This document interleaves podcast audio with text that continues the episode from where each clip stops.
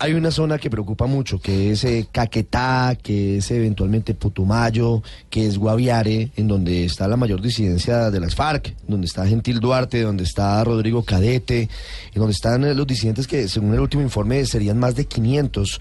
Y algunos eh, dicen que esto podría tener algún vaso comunicante con las FARC en la legalidad, que Gentil Duarte estuvo en la mesa de diálogos en La Habana y que súbitamente abandona la mesa y llega a las disidencias. ¿Cómo va el combate a esa disidencia en particular? ¿Y hay algún, alguna evidencia que llegue a demostrar que Duarte tiene algún nexo con las FARC hoy en la legalidad? Bueno, eh, las disidencias, como ustedes muy bien lo saben, que ya fueron caracterizadas en el Consejo Nacional de Seguridad como un grupo armado residual, pues eh, ese es uno de los retos que nosotros tenemos en el plan de estabilización y consolidación Victoria. Pero ustedes se han dado cuenta las acciones que hemos desarrollado la fuerza pública, especialmente en el sureste del país, donde allí tenemos el Comando Conjunto número 3, que ha logrado excelentes resultados en cuanto a la desmovilización de algunos integrantes, la neutralización de algunos de ellos, capturas y demás. Evidentemente estos grupos residuales serán combatidos, como muy bien lo ha hecho el gobierno nacional, con todo el peso de la ley. Y una vez ya caracterizados allí, eh, las fuerzas militares podrán hacer uso de la fuerza dentro del marco del derecho internacional ¿Se humanitario. puede bombardear? Claro, podemos hacer uso de la fuerza dentro del marco del derecho internacional humanitario. Como yo les decía, este, estos grupos ya fueron caracterizados como grupos armados residuales y como tal, esa caracterización nos permite hacer uso de la fuerza legítima del Estado, en este caso de las Eso- fuerzas eso- militares. Eso, de se pueden bombardear, la diferencia es si son actores políticos o si no son actores políticos, si les aplican el derecho internacional humanitario o les aplican qué convención. ¿Qué, ¿Cómo están tratando a las disidencias de las FARC hoy en las fuerzas militares, general Rodríguez? Las disidencias de la FARC fueron caracterizadas, como lo dije anteriormente, como un grupo armado residual.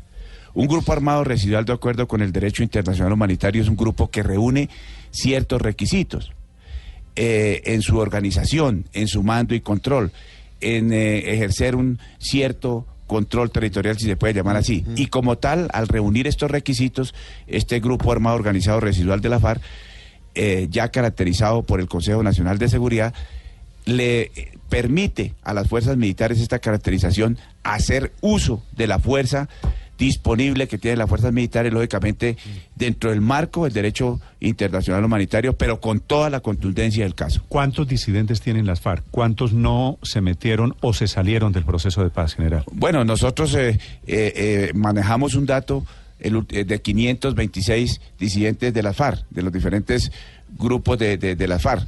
Obviamente que ustedes saben que este, es- estos, estos datos, nosotros tenemos unos conteos periódicos del enemigo, pueden, eh, pueden subir o bajar de acuerdo a las circunstancias, pero ese es el dato que nosotros hemos manejado hasta el momento de las disidencias, especialmente del bloque oriental y el bloque sur de la FARC que delinquen en el sur occidente, en el sur oriente del país.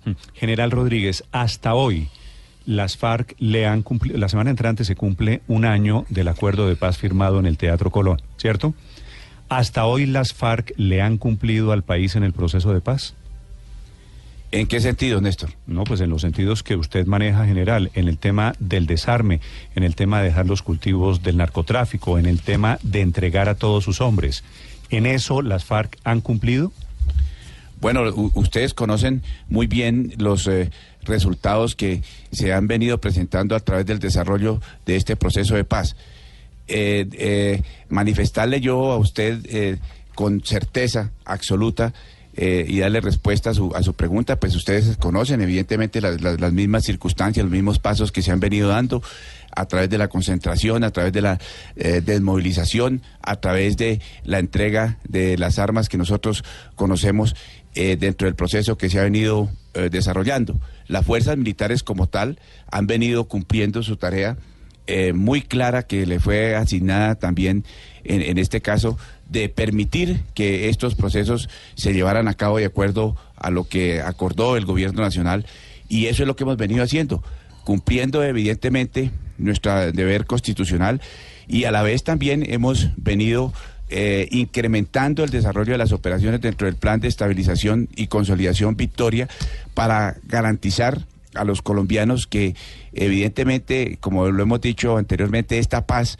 tenga unos mayores índices de seguridad.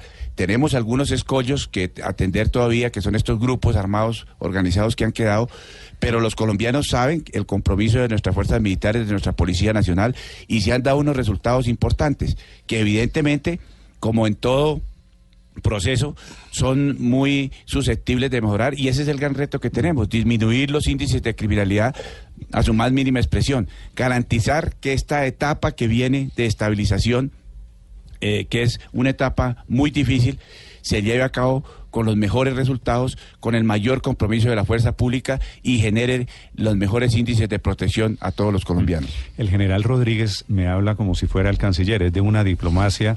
Ministro, ¿Usted me puede contar si las, si las FARC le han cumplido en este año del proceso de paz al país? Como yo sí dejé la diplomacia hace no, años. Por eso es que eh, mire, salgo del canciller para preguntarle. Óigame esto. Hace apenas tres años, en el 2014, por estas calendas, ¿cuál era el debate nacional? Si las FARC se iban a desmovilizar o no, y mayoritariamente se decía no ni se concentran ni se desmovilizan. ¿Cuál era la otra pregunta? ¿Las FARC van a dejar las armas? Y la respuesta mayoritaria era ni riesgo. Mm. Las FARC van a eh, dejar la lucha por el poder armado y van a armada y van a pasar a la política. No, pero ¿cómo se les ocurre? ¿Qué ha pasado tres años después? Que usted tiene casi 10 eh, guerrilleros, casi tres mejor dicho, 1.3 armas por guerrillero desmovilizado. Mm. Eso no se ha dado en ningún otro eh, proceso de paz. Siempre son menos las armas. que, más armas que guerrilleros. Más armas que guerrilleros. Usualmente. En manos de Naciones Unidas, porque no es en manos de un señor que está diciendo eso, sino de Naciones Unidas. Porque usualmente los desmovilizados no entregan todas las armas. Exactamente. En este caso, como hubo agrupamiento, como hubo zonas especiales donde estaban, como hubo eh, revisión de Naciones Unidas de las armas, pues se produjo eso. Y, eso se suma a las armas incautadas a las FARC, digamos, en este siglo suman 52 mil armas. Ese ejercicio ya lo hicimos hace como un año aquí con el profesor Ospina. Entonces, esas preguntas que se hacían hoy están resueltas. ¿Cuál es la pregunta hoy? Cómo se van a aplicar las sanciones a las FARC. No si, se, no si va a haber o no, sino cómo y cuándo, y si se puede mientras están elegidos, están en campaña, o si son de seis horas o de ocho. Esa es otra discusión distinta a si las FARC iban a someter a algún tratamiento judicial, cosa que está sucediendo.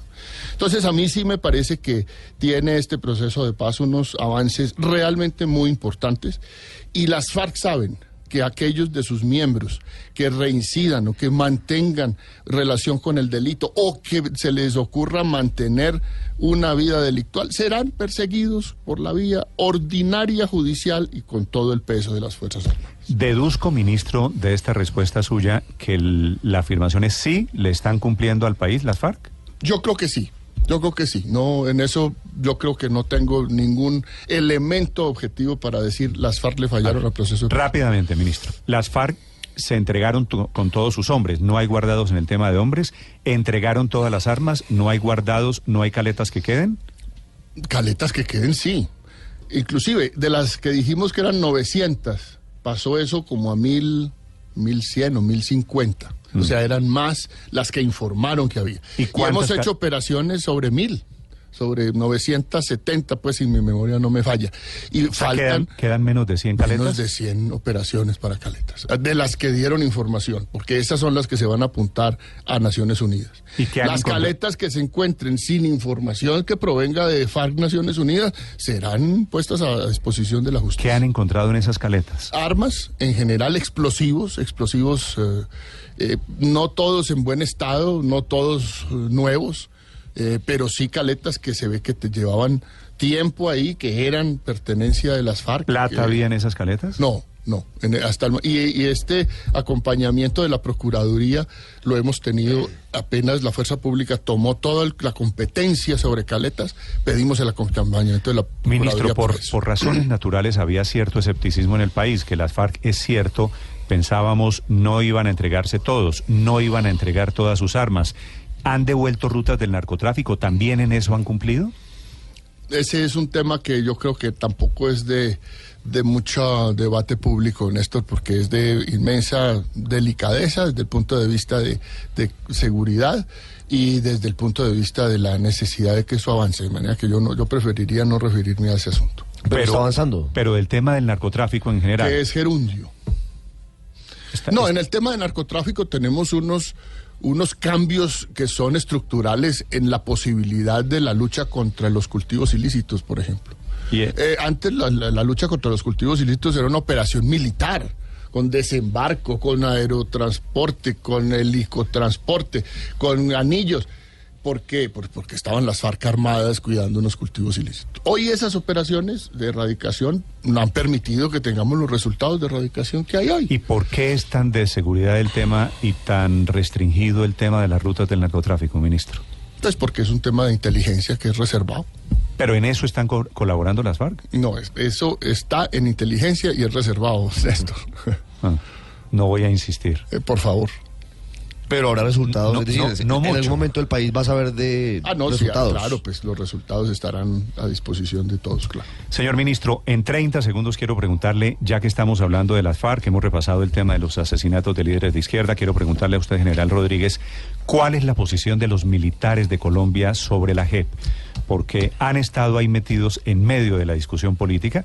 Vi a la cúpula militar esta semana muy activa en la aprobación de la JEP, en medio, digo, del debate político, porque la oposición está diciendo que esto solamente es para los señores de las FARC. Quiero saber qué están pensando hoy los militares activos y en retiro sobre esa jurisdicción especial de paz. En segundos, general Rodríguez.